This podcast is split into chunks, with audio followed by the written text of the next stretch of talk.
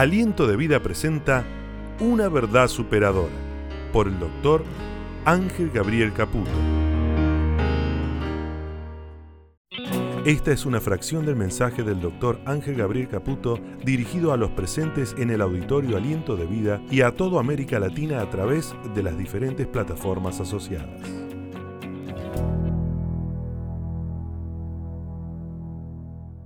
Por eso que por algunos minutos yo quiero hablarles acerca de una verdad trascendental, una verdad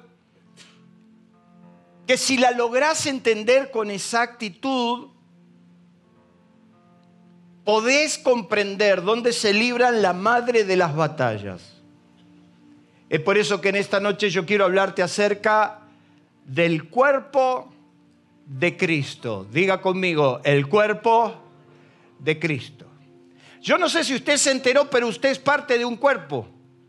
Yo no sé si usted lo sabe, pero usted pertenece a una iglesia a la que la palabra la denomina el cuerpo de Cristo. Y en Romanos, en el capítulo 15, en el versículo, en el Romanos capítulo 12, versos 4 y 5, usted tiene una palabra de Pablo muy conocida por todos que dice, porque de la manera que en un cuerpo tenemos muchos miembros. ¿Qué tenemos en un cuerpo? Muchos miembros. Para que esta máquina funcione, hay un montón de miembros que interactúan todo el tiempo. Hay un corazón que está bombeando, hay una mente que está impartiendo eh, eh, pensamientos, decisiones, eh, mandatos. O sea, en este momento mi mente está diciendo que yo haga así con los dedos.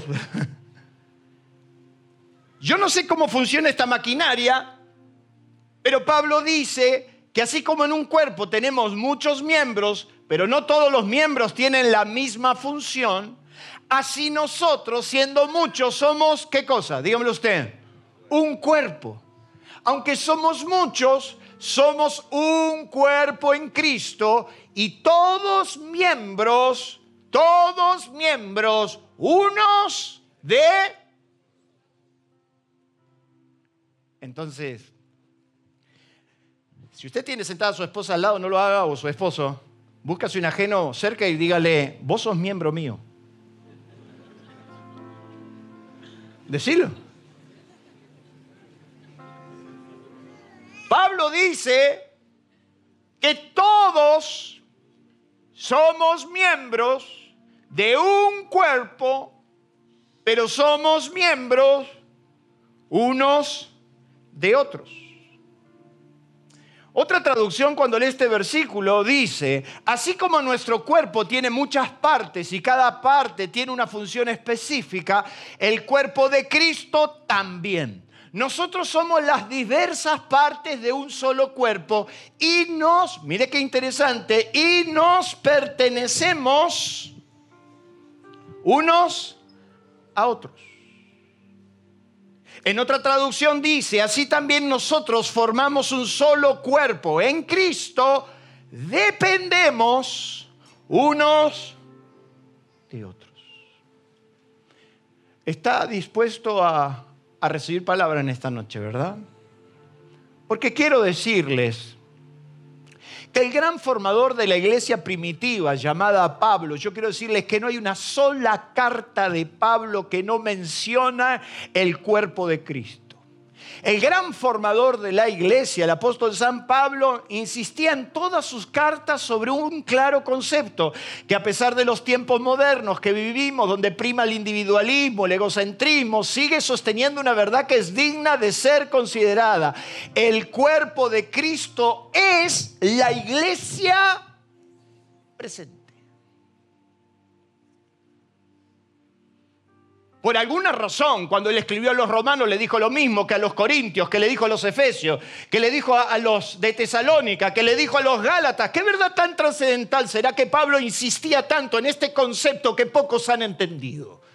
¿Qué será la afectación de tanta la sociedad que estamos involucrados que la iglesia no ha entendido el concepto claro del apóstol San Pablo que en realidad tomó de Jesús de que la iglesia no es un círculo privado, que la iglesia no es yo hago lo que yo quiero o yo hago lo que a mí me da la gana y si yo no hago lo que a mí me da la gana por más que ofendo al otro no me interesa. ¿Qué será que la iglesia se ha contaminado tanto del pensamiento universal que no hemos entendido que la iglesia es un órgano vivo que funciona, interactúa, se entrelaza y actúa porque somos miembros los unos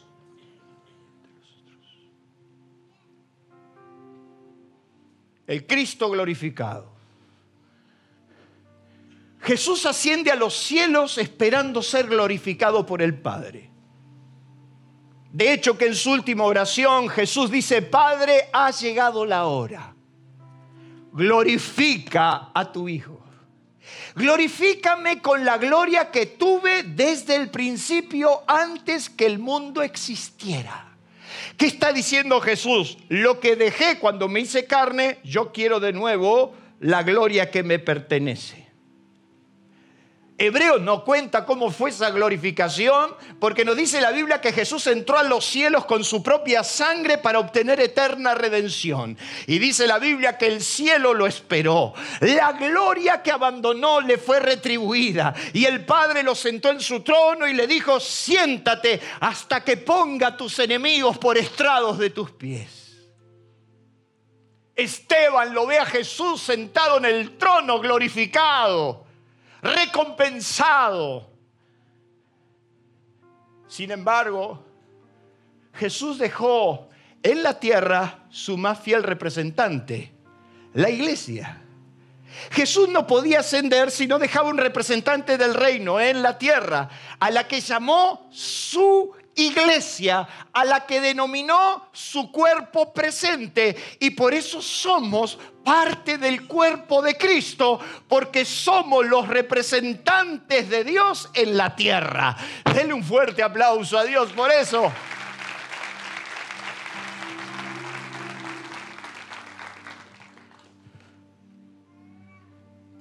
Entonces Jesús dijo, yo me voy, pero dejo mi cuerpo yo dejo un órgano vivo. Porque la iglesia, en definitiva, es un órgano vivo. ¿Qué significa eso?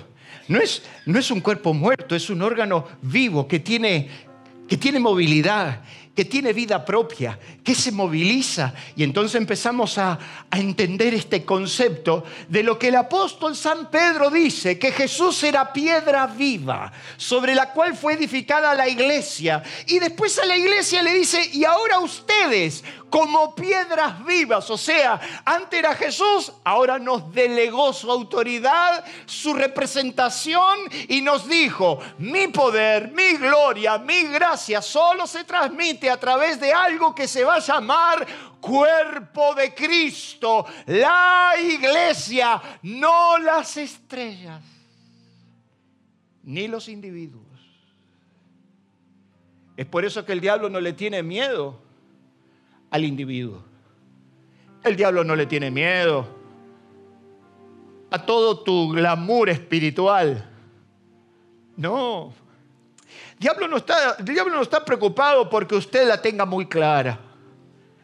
El diablo está preocupado cuando la iglesia se une, cuando entiende que Jesús la autoridad no se la dio a ningún individuo, a ningún pastor, Dios se la dio a la iglesia. Jesús dijo que ni las puertas del infierno prevalecerán contra la... No dijo contra Ángel Caputo, no dijo contra, contra David Príncipe, por más clara que la tenga, lo lamento. No dijo contra Gustavo, y mira que Gustavo la tiene clara, ¿eh?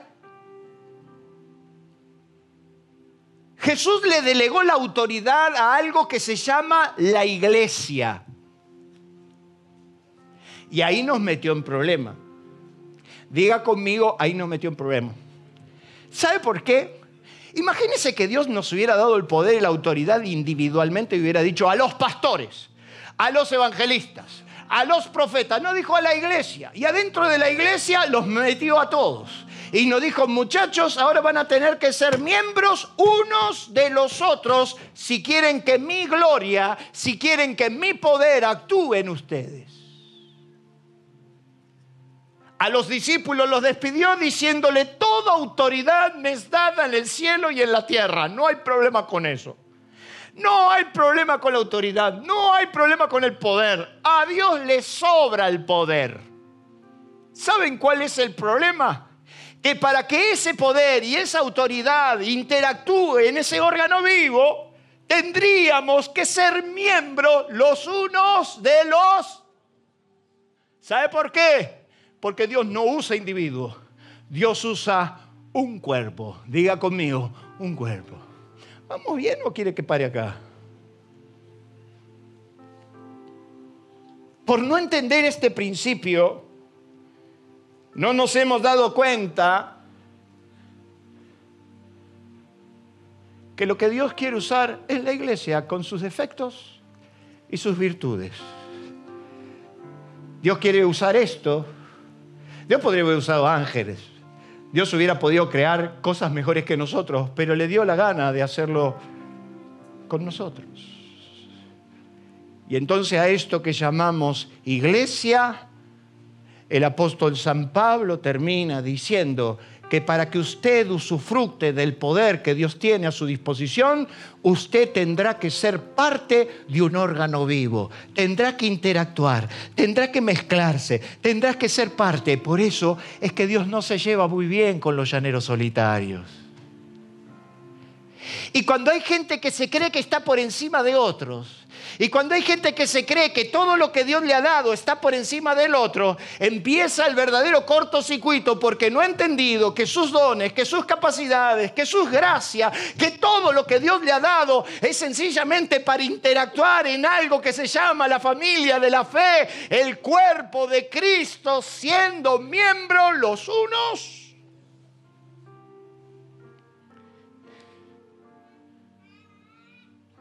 ¿Qué va a hacer? Entonces hay algo que usted tiene que aprender. ¿Qué es lo primero que usted tiene que saber? Lo primero que usted tiene que saber qué es el equipo, no la estrella. Estuve tentado a ponerle una foto del seleccionado argentino, pero no quería que usted lo tome. Es el equipo, diga conmigo, es el equipo. Los argentinos individualmente somos unos genios, el problema es que no sabemos trabajar en equipo.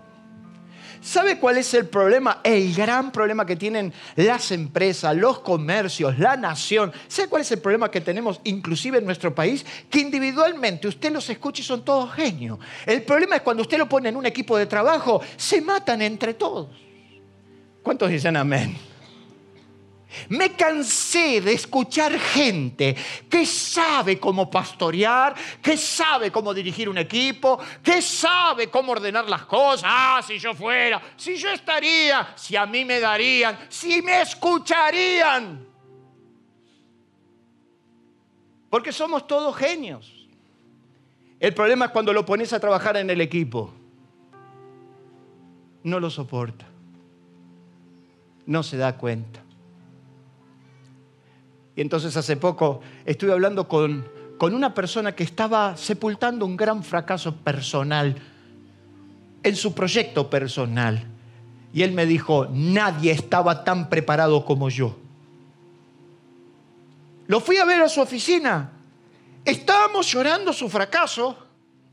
Y entonces él me dice, yo no puedo entender porque nadie en esta empresa estaba tan preparado como yo. Yo no puedo comprender porque de todo lo que me rodea, yo te diría que el único, el, el que más capacidad tenía para ese puesto era yo y me dijeron que no. Y yo me lo quedo mirando. Y le dijo, ¿sabes lo que pasa?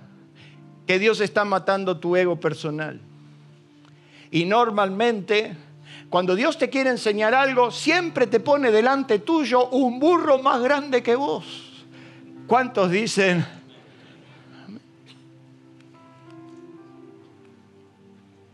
La iglesia tendrá que aprender qué es el equipo, no la estrella. El apóstol San Pablo dice, digo pues por la gracia que me ha sido dada, que cada, cada uno de ustedes no tenga más alto concepto de sí mismo del que se debe tener, sino que piense con cordura, o sea, con cordura, Daniel, o sea, con cordura. ¿Ve que me dejan la caña siempre en el mismo lugar? Con cordura. Yo tendría que agarrar esta caña y hacer un desastre. Pero bueno, voy a pensar con cordura porque no entra.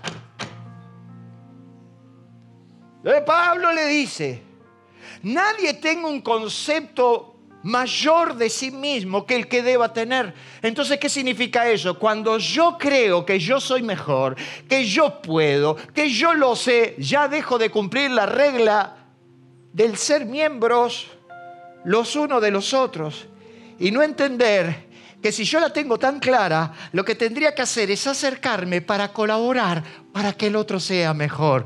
¿Cuántos dicen amén? Yo siento que este no era el mensaje para hoy, ¿verdad? Sí, es el mensaje para hoy.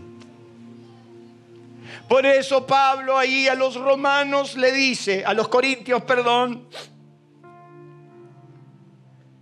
ustedes deben aprender a funcionar el concepto que él venía marcando a la iglesia es, che, somos un cuerpo, somos un equipo. Tenemos que pensar cómo funcionar para que se cumpla el objetivo, para que cada pieza en su lugar podamos entender para llegar al final del objetivo. Entonces Pablo le dice que no es importante el equipo, no, no, eh, perdón, que no es importante las estrellas, sino que es importante el equipo. Y hay algunos que decían, no, mira, yo, yo soy de Pablo. Y el otro saltaba y decía, no, para mí Cefa es mejor. Y el otro dice, no, para mí Apolo. Apolo era un gran orador. Y entonces dice que en los Corintios empezaron a agarrar los gomazos porque se andaban formando grupitos. Y cada grupito empezaba a decir, yo, yo soy del pastor David. Y el otro decía, no, yo soy del pastor Ángel. El otro decía, no, para mí el que la tiene clara es el anciano Carlos.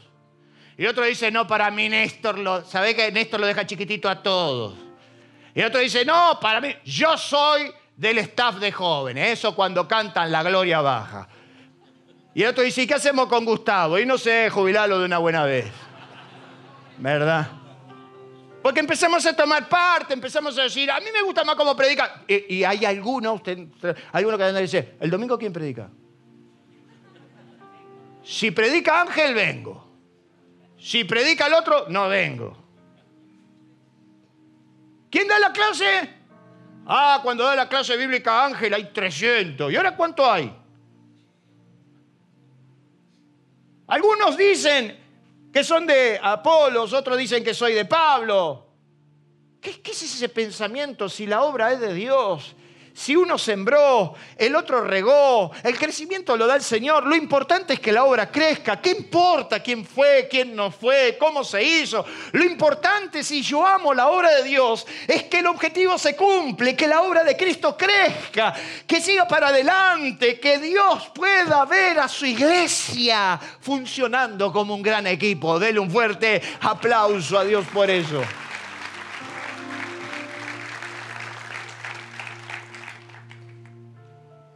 Está la madre de todas nuestras derrotas. No hemos entendido el concepto de grupo, de equipo, de cuerpo, de manada. Diga conmigo, somos manada. Por eso somos gente gregaria.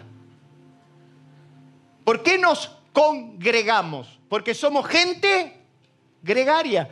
¿Y sabe qué es ser gregario. Nos encanta, nos fascina, fuimos formados para andar en equipo, para andar en grupo.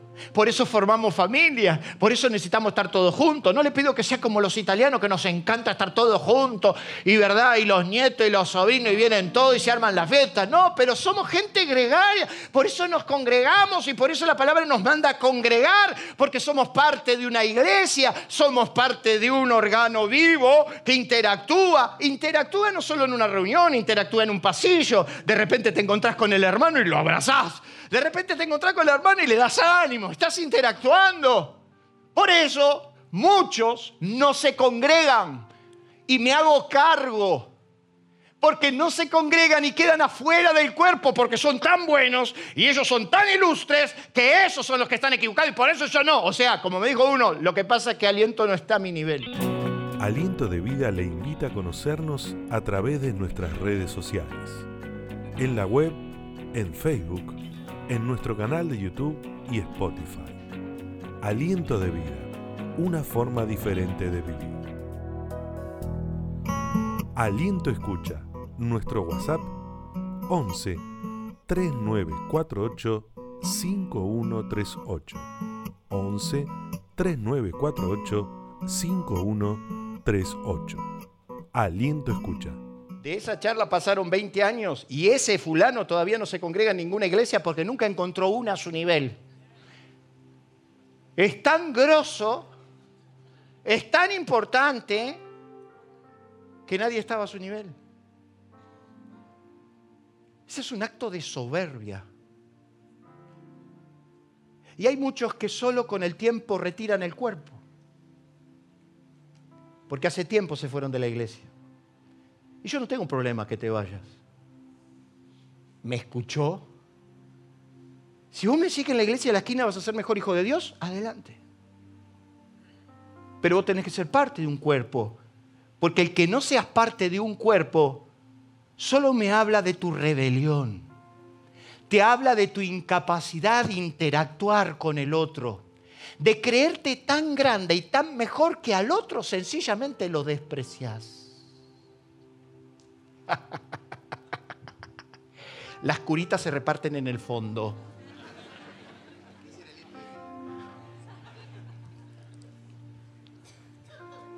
Porque a Dios le encantó que cuando somos parte del cuerpo tenemos que aprender a... Qué difícil es la convivencia. Levanten la mano los que dicen que sí. Yo le digo a los muchachos esto que se quiero decirle que el año que viene inauguro una plaga de casamientos.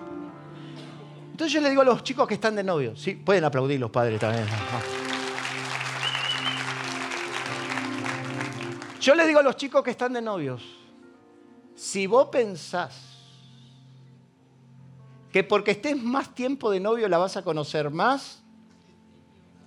¿No es cierto, Anita? Me decís que no.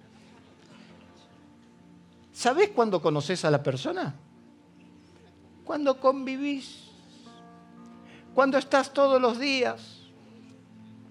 Cuando se despierta a la mañana con ese aliento de hipopótamo muerto. Cuando la ves en vivo y en directo sin producciones estelares, ni taco, chatita, raza, ojota, chancleta, ahí la tenés. Ahí la tenés, en vivo y en directo. Cuando de repente te cocina o le cocinás y de repente empieza la interacción equivocada. Mi papá, mi mamá, mi familia, la tuya, ahí empieza el problema. Entonces a Dios le ha encantado que la iglesia sea un arte de convivencia. ¿Sabe por qué? Porque tenés que aprender a morderte los labios. Porque para no volar por los aires tenés que aprender a ver al otro, amar al otro, perdonar y callarte. Y, y, como me decía un hombre hace poco, me dice, si yo sé que me tengo que callar, ¿por qué no me callo? A Dios le encantó agarrar a 12 muchachos, ponerlo dentro de un grupo y que convivan. Y que convivan. Y ahí estaba Pedro con su temperamento y estaba Juan con el otro. Y estaba el otro que era un incrédulo de cuarta que cuestionaba todo. Y los metió a todos juntos. O sea, quiere decir que necesitaba un incrédulo. Acá lo tenemos. También necesitamos un porfiado. Acá los tenemos. Porque aprendemos a convivir. Y cuando aprendes a convivir, tenés que aprender a respetar y muchas veces a callar. Y quiero decirles que un día los voy a sorprender porque los voy a esperar con dos máquinas de pochoclo en el fondo. Los voy a invitar a una tarde de cine. y les voy a dar los pochoclos a cada familia con la promesa de que no tienen uno en el piso. Nos vamos a sentar y vamos a ver una película juntos. ¿Le gusta? ¿Sabe cuál va a ser la película? El mensaje que di en el aniversario sobre la transición generacional, porque me parece que muchos no lo entendieron. Y como no lo entendieron, ¿para qué lo voy a predicar de nuevo? Pongo la pantalla y lo escuchamos juntos. Porque entonces tendremos que aprender a convivir y a entender que somos miembros uno de los otros, que todos somos importantes. Y el gran problema que tenía Pablo con la superiglesia de Corintios, una iglesia que tenía todos los dones y todos los ministerios, parece que hablar en lenguas tanto no le ayudó. Porque dice que hablaban en lenguas todo el tiempo y tenían los ministerios y tenían las profecías, pero Pablo le tiene que escribir en todas las ocasiones y les dice, de manera que yo hermano no le puedo hablar como espirituales, sino como carnales, como a niños en Cristo, les di leche y no vianda porque aún no capaces ni son capaces todavía, porque aún sois carnales, pues habiendo entre vosotros celos, contienda, disensiones, no son carnales y andan como hombres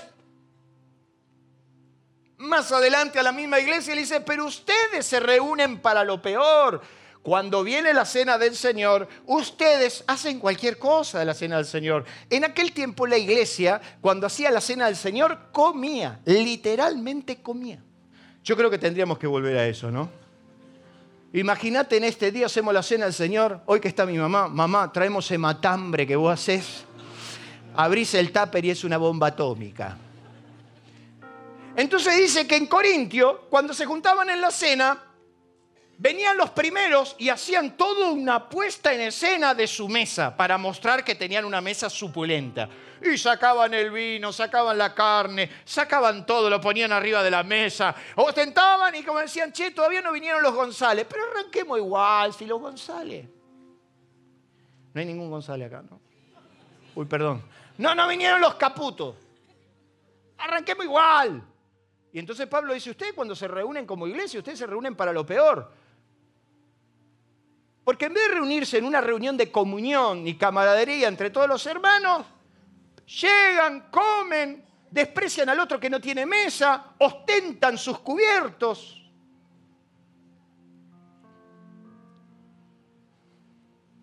No han aprendido a convivir. ¿Saben por qué fracasan los matrimonios? Por esto mismo. Mi esposa, a lo largo de estos 31 años de casado, ¿eh? No sé qué va a decirme.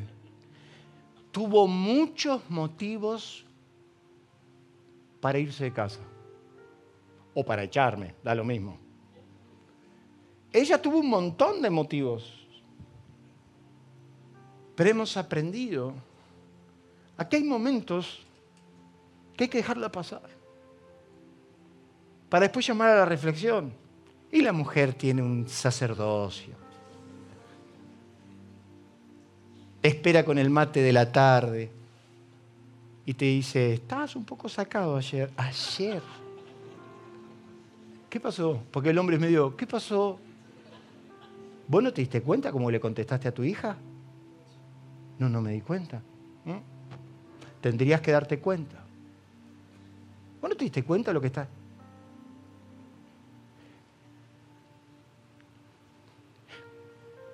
Como parte del cuerpo de Cristo tendremos que aprender a convivir. ¿Qué significa? Que tenemos frente a nuestros ojos una nueva generación. Tendremos que apoyar, tendremos que respaldar, tendremos que acompañar, tendremos que callar. ¿Por qué? Porque somos miembros los unos de los otros. Pablo le decía a los filipenses, porque todo buscan lo suyo propio, nada lo que es bueno para todos. El día que en una iglesia empiezan las quintitas propias, ¡ah! Este es mi lugar, esto es del staff. Mi aula nadie la usa.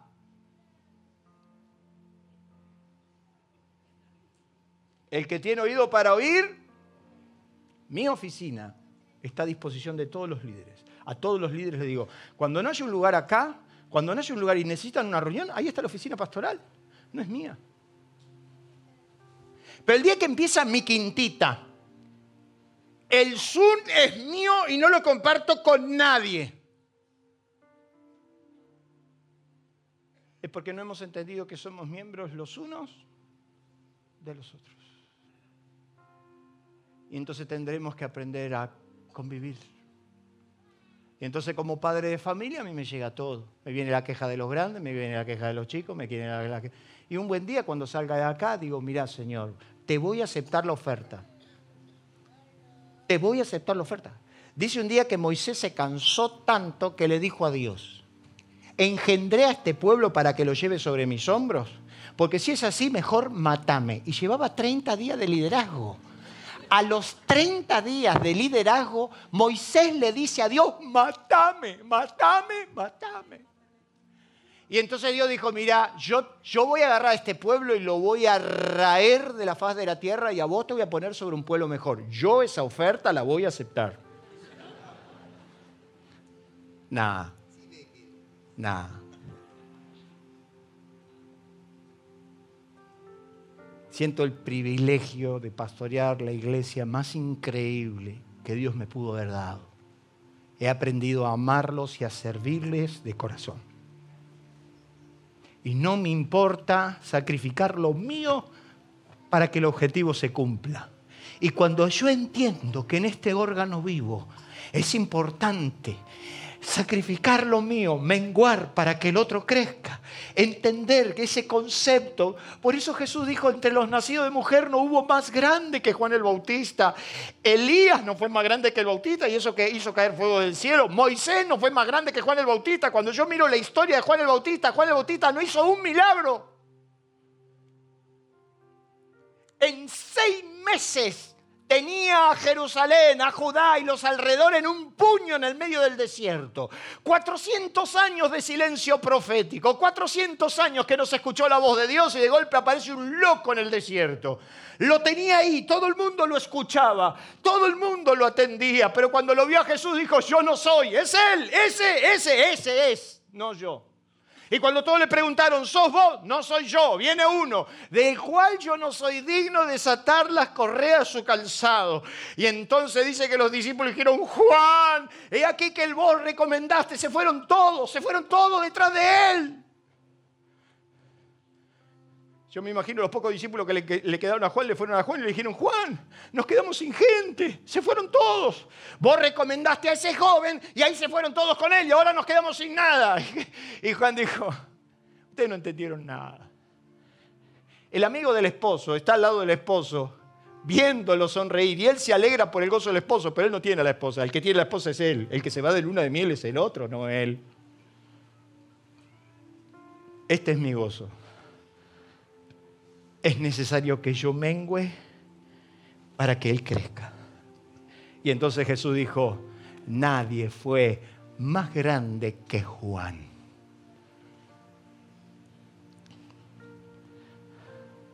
Fui invitado, como tantos años, a dar las conferencias centrales de los hombres de negocio a un reducto de más de mil empresarios que se juntaron en El Salvador y que me invitan sistemáticamente todos los años.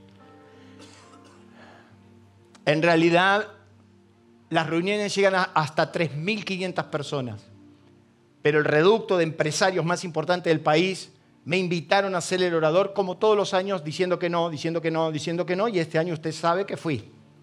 Cuando llego al Salvador, me recibe el que arma todo el programa y me dice, doctor, hemos cambiado un poquito el programa. Le dije, no hay ningún problema. Eh, bueno, en vez de darle la apertura de la conferencia central, le damos un taller a las 3 de la tarde. A las 3 de la tarde. O sea, que te den el taller de las 3 de la tarde es para ir a levantar muertos a las 3 de la tarde. La gente está desde las 6 de la mañana a las 3 de la tarde, después de comer. ¿Sabés lo que es ese?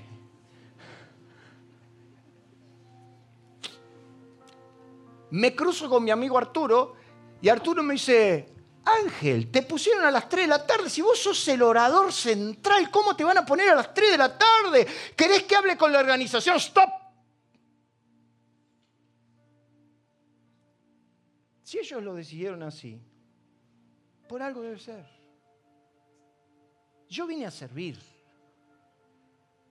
O me dan la conferencia central, o me dan el desayuno de las 7 de la mañana, o me dan a las 3 de la tarde. Yo vine a servir.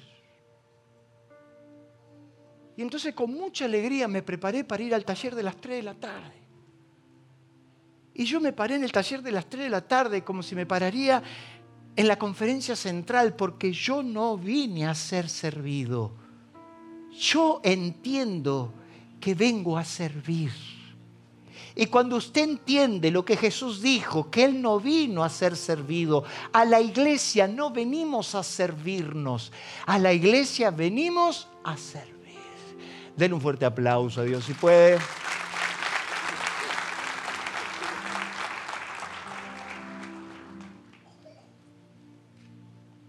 En el cuerpo de Cristo, ¿qué dice ahí? Aprendes. Alguien me dijo que el día que dejes de aprender dejarás de crecer.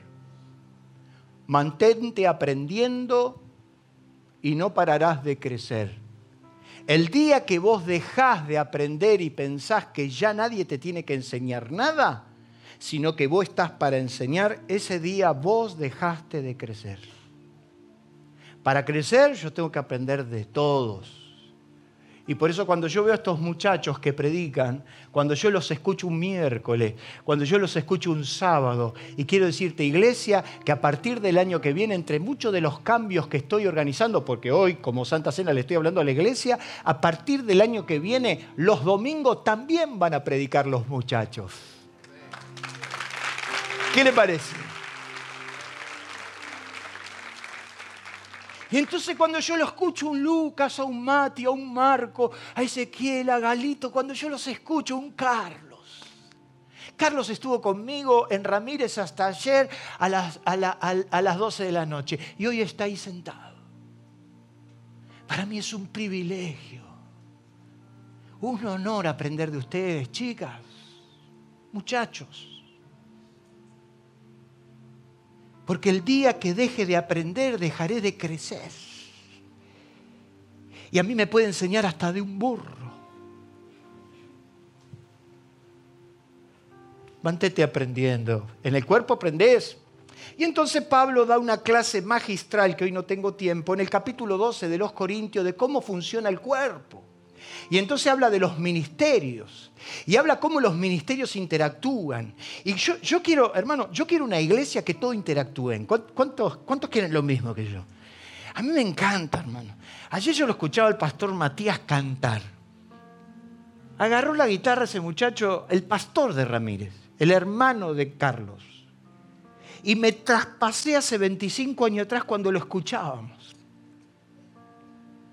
Yo cuando fui y lo escuché por primera vez a Matiz, hace 25 años atrás, un muchacho de melenas largas, cuando en las iglesias no se usaban las melenas largas, Matías tenía pelo largo, agarró la guitarra ese muchacho y se puso a cantar Ah, Dios mío, la gloria de Dios, cómo Dios usa ese muchacho. Y ayer lo vi a este hombre ya pastor. Agarró la guitarra y se puso a cantar ahí con Carlitos y, con su cuñada. Y una, una, una administración, una adoración, que daba gana quedarse ahí y decir, qué lindo seguir aprendiendo. Entonces Pablo, hablando de los dones, de los ministerios, cómo actúan, empieza a hablar del cuerpo. Y empieza a decir que el cuerpo tiene muchos miembros, tenemos dos orejas, tenemos una boca ¿verdad? Tenemos una lengua, algunos la tienen muy larga, pero la tienen. Tenemos dos ojos. Tenemos diez dedos en, las manos, diez en los pies. Y entonces empieza a decir, si el cuerpo fuera una sola oreja, ¿cómo sería? O un solo ojo. Tampoco uno le puede decir al otro no te necesito, porque tenés que aprender que los miembros que nosotros pensamos que son de menos honra son los más importantes. O sea, tendrás que aprender que hasta ese que te abre la puerta, ese que está limpiando un baño, es más grande que vos.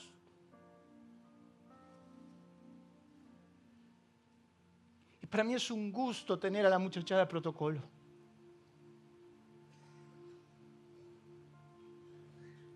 La cantidad de gente que me vino y me dijo, pastor, yo me quedé en esta iglesia porque cada vez que Lucho me abría la puerta, su sonrisa me impactaba. Y cuando Alejandro, Graciela andan convocando para el protocolo porque necesitan, hay algunos que dicen, yo la puerta no porque yo soy profeta, yo no estoy para la puerta. Claro que no estás para la puerta, porque ni para la puerta estás. Porque cuando tengamos que aprender que los miembros más pequeños son los más honrosos, que los más débiles que nosotros pensamos que no están para nada son los más importantes. ¿Yo saben cuándo lo aprendí? Cuando estuve tirado dentro de un garrahan. Y venían los hermanitos de la iglesia, eso que yo los desnostaba. Venía eso que yo pensaban que eran los, los livianitos. Pues nosotros veníamos de una iglesia que Dios me libre, éramos todos santos.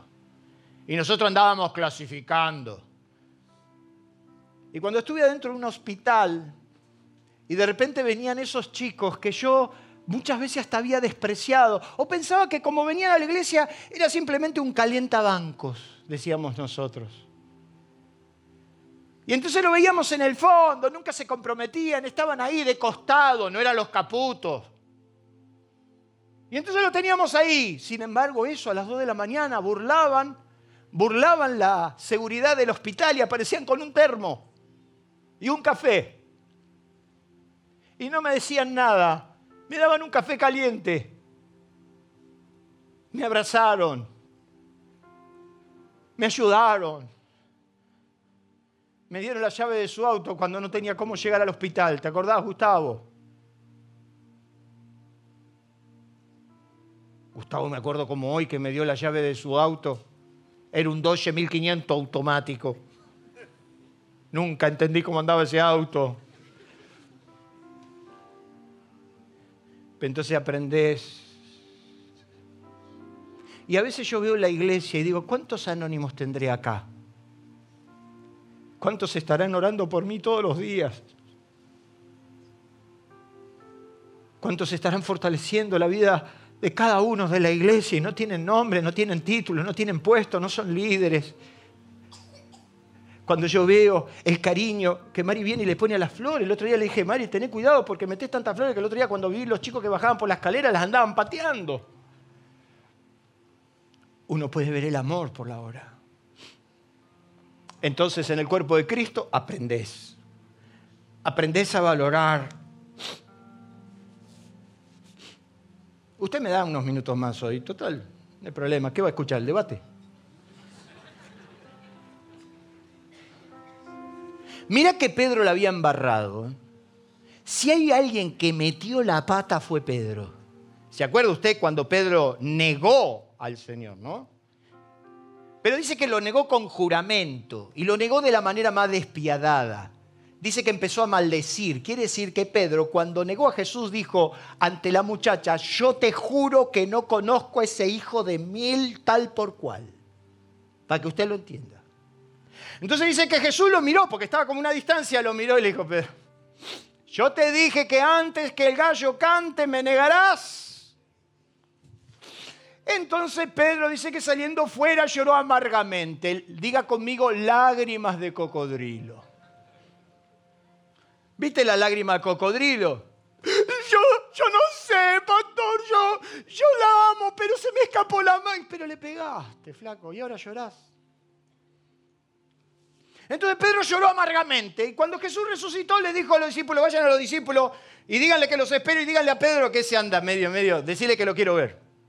Y entonces usted recuerda Juan 21, cuando, cuando Jesús se aparece a los discípulos, y cuando el nudo se hace una garganta y Pedro lo miraba a Jesús y Jesús lo miraba, y Pedro, y Pedro se hacía como el que volteó la olla. Se hacía el, viste, como el descuidado. Y entonces Jesús le hace las tres preguntas. ¿Se acuerdan? Pedro, ¿me amas? Sí, Señor, tú sabes que te amo. Pedro me ama. Sí, sí, sí, sí. Pedro me ama. Ahí lo entendió y dijo, tú sabes todas las. Y entonces Jesús le dice a Pedro, a ese Pedro que fracasó, a ese Pedro que le negó, le dijo, ¿sabes qué, Pedro? Te conozco tanto que te vine a decir que me podés seguir otra vez. Sígueme, te perdono, te limpio. Voy a hacer de cuenta que no me insultaste, porque yo sé cómo sos, sos bravucón, ya te conozco, dale, vení, vení. Sígueme, Pedro. Y Pedro dice, ¡ay! Me perdonó. Y dice Juan que se levantó Pedro para seguir a Jesús. Y dice que detrás de Pedro también se levantó Juan. Juancito. Juan era el mocoso del grupo. Juan tenía 16 años, se cree. Escúcheme, para un promedio de vida de 120 años que tengas 16, es como decirte que para un promedio de 70, 80 años estemos hablando de un chico de 8 o 9 años. Entonces Juan, el amado, el que se recostaba sobre el pecho del Señor, Jesús le dice a Pedro, sígueme. Y Juan se levantó, Juancito se levantó para seguir. Y entonces Pedro lo mira a Jesús y le dice, ¿y este? ¿Qué hacemos con este? ¿Y este?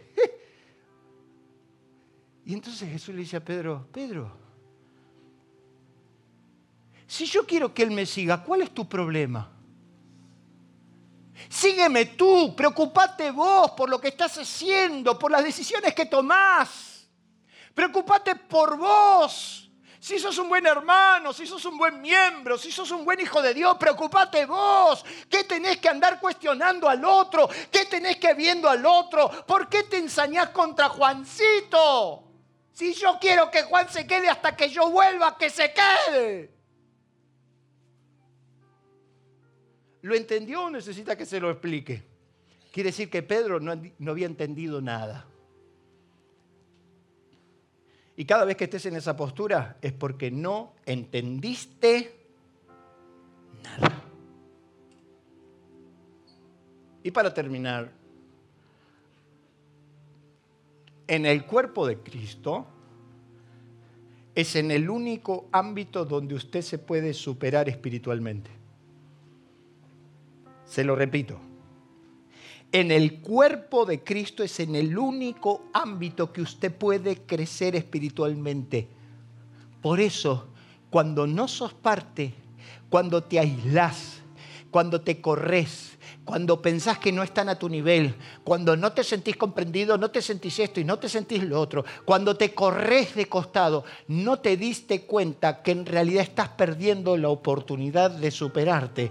Y para que usted lo entienda, cuando Pablo termina hablando de los dones, dice en Efesios, la cual el poder de Cristo que operó en él, resucitándole de los muertos y sentándolo a la diestra en los lugares celestiales, sobre todo principado, autoridad, poder y señorío, y sobre todo nombre que se nombra no solo en este siglo, sino también en el venidero, sometió sobre todas las, todas las cosas a sus pies y lo dio por cabeza sobre todas las cosas a la iglesia, la cual es su plenitud de aquel que todo lo llena en todo. ¿Sabe usted qué es plenitud? Plenitud es capacidad de pleno. Plenitud es que lo llena todo, que no le hace falta nada. Pablo está diciendo ahí a los efesios que el poder que actúa en Cristo actúa en la iglesia para que la iglesia alcance su máximo potencial, para que logre desarrollar tal nivel, tal crecimiento que llegue a la plenitud de Dios, a la medida y a la estatura del varón perfecto.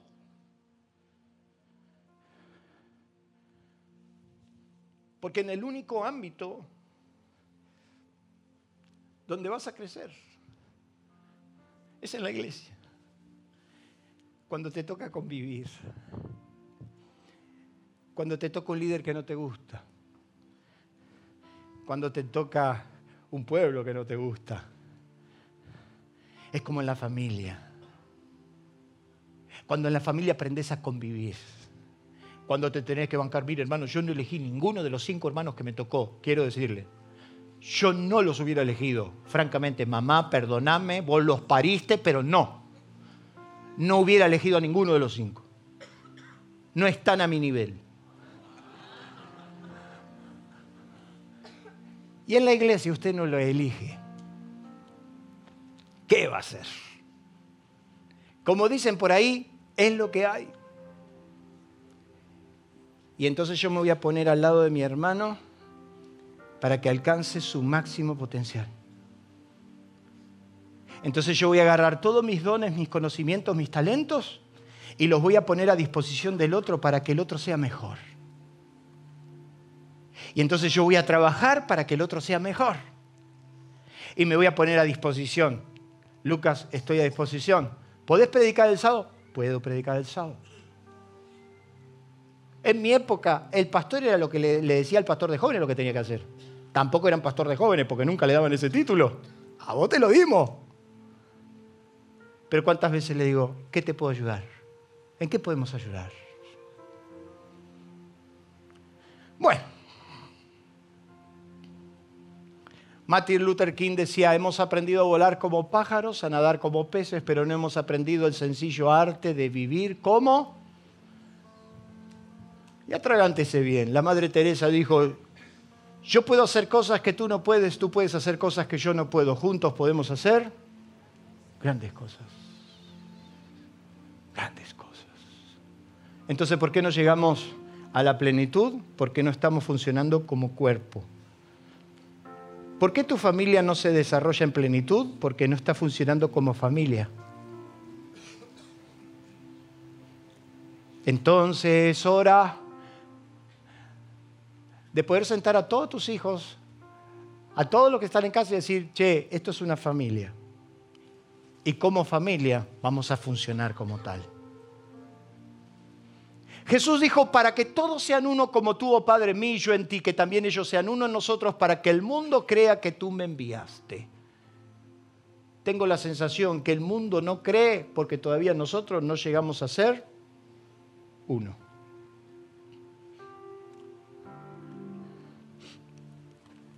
Usted hoy vino a la cena del Señor.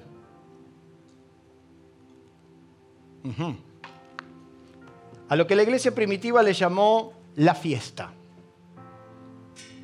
Y nosotros hoy estamos de fiesta, ¿o no? La Pascua era una fiesta.